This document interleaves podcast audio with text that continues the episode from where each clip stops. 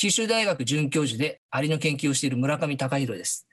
今週はヒアリに60回以上刺された私が驚くべきアリの世界にご案内いたします。未来授業この番組は暮らしをもっと楽しく快適に川口義賢がお送りします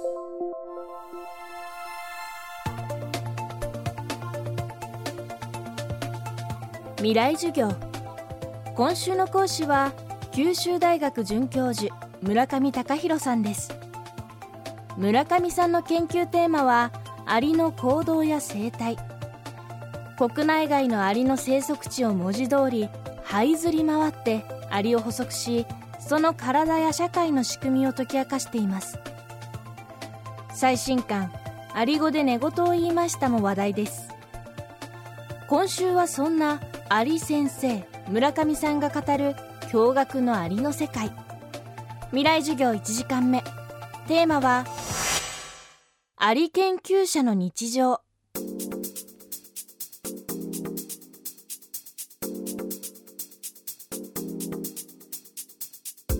まあ、そもそも小さい頃から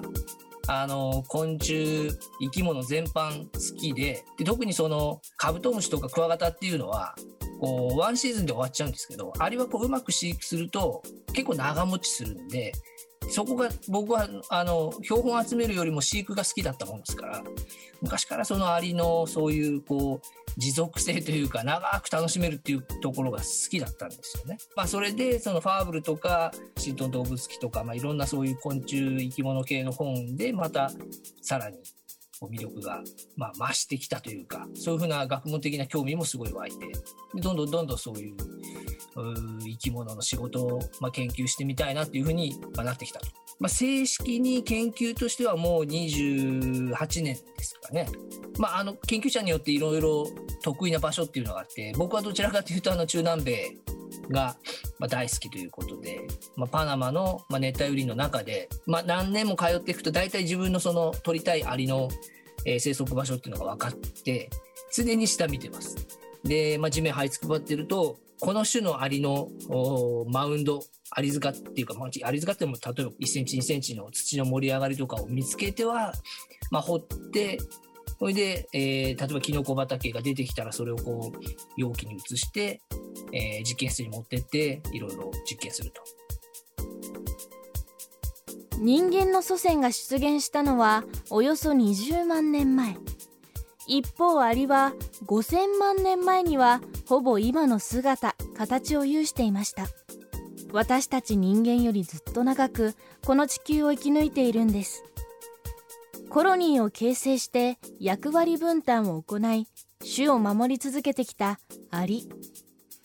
その生態に魅せられた村上さんですが研究の過程で噛まれたり刺されたりすることも少なくありません。仕事なんであのアリに噛まれる刺されるっていうのはかなり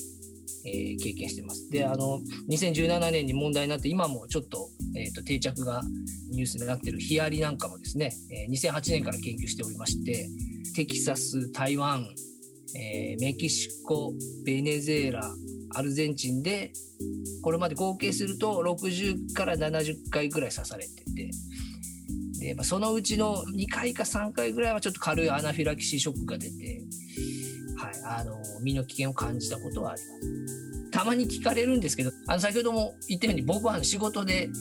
あの、研究でやってるんで、決してその、刺されたくてというか、今こういうふうな話題を提供するために、えー、刺されたわけではないと。ヒアリの巣を崩して中から幼虫とかですね、さなぎを取り出さないといけないんですよ。で、まあ、大体あの熱帯に近いところにいるので、まあ、日中35度ぐらいの中で作業しなきゃいけなくて、でもちろんあの完全防備でこうやるんですけれども、まあ、そこで時には10時間ぐらい作業してるとですね、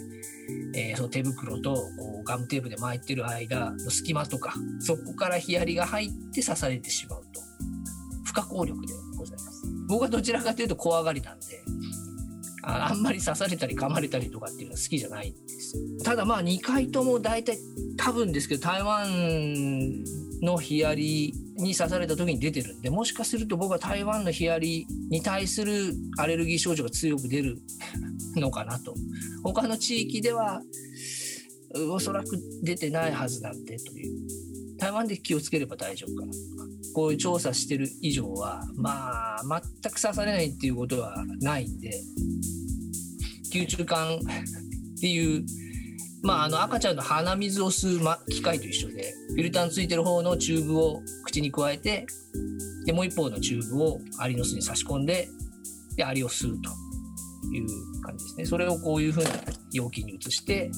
で実験室持って帰ると。最初のところはものすごい泥臭いっていうか あのここは多分、えー、どんなに技術革新があってもちょっと無理じゃないかなっていうそこがままた面白いんですけどね、その今あの、それこそ行動観察に AR とか自動個体識別システムとか導入して、もう長時間連続で行動記録するの簡単なんですけれども、でもやっぱり最初のそのアリを取ってくる場面っていうのは、もう百何十年前から変わらない手法でやらざるを得ないと。まあ、そこが面白いんですけどね。未来授業今週の講師は九州大学准教授村上隆弘さんです。今日のテーマはアリ研究者の日常。村上さんの著書アリ語で寝言を言いましたは不走写真書から発売中です。未来授業明日も村上隆弘さんの授業をお届けします。階段での転落。大きな怪我につながるので怖いですよね。足元の見分けにくい階段でもコントラストでくっきり。白いスベラーズが登場しました。皆様の暮らしをもっと楽しく快適に。川口技研のスベラーズです。未来授業。この番組は暮らしをもっと楽しく快適に。川口技研がお送りしました。